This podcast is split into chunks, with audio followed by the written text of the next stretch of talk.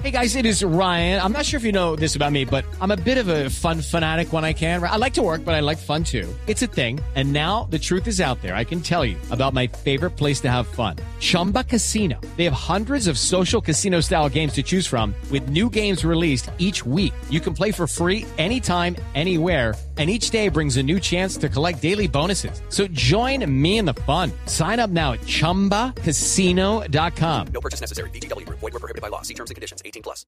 ¿Cuál de los tres goles que últimamente ha hecho con River está en su corazón? Hay uno que tiene un gran valor que es indudablemente el, de la final de Copa Libertadores. Pero quiero aclararle una cosa.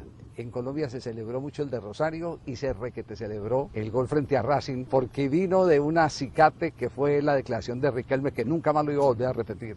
Bueno, sí, la verdad que pues, el tema de Juan Román, yo lo respeto mucho, lo admiro mucho. Eh, la verdad que no, no, vi la noticia hasta ahorita, hasta los goles. Y bueno, pienso que sale uno a hablar este tipo de cosas porque eh, quizás los sentimientos eh, son encontrados por el tema de la final, pero bueno, el buen jugador uno tiene que reconocerlo y las buenas actuaciones, vuelvo y digo que Juan Román es, para mí es un referente, eh, algún día espero conocerlo y bueno, de decirle que nosotros crecimos con el fútbol de él, por lo menos en lo que éramos los 10, está Aymar, están jugadores que para nosotros marcaron esa época.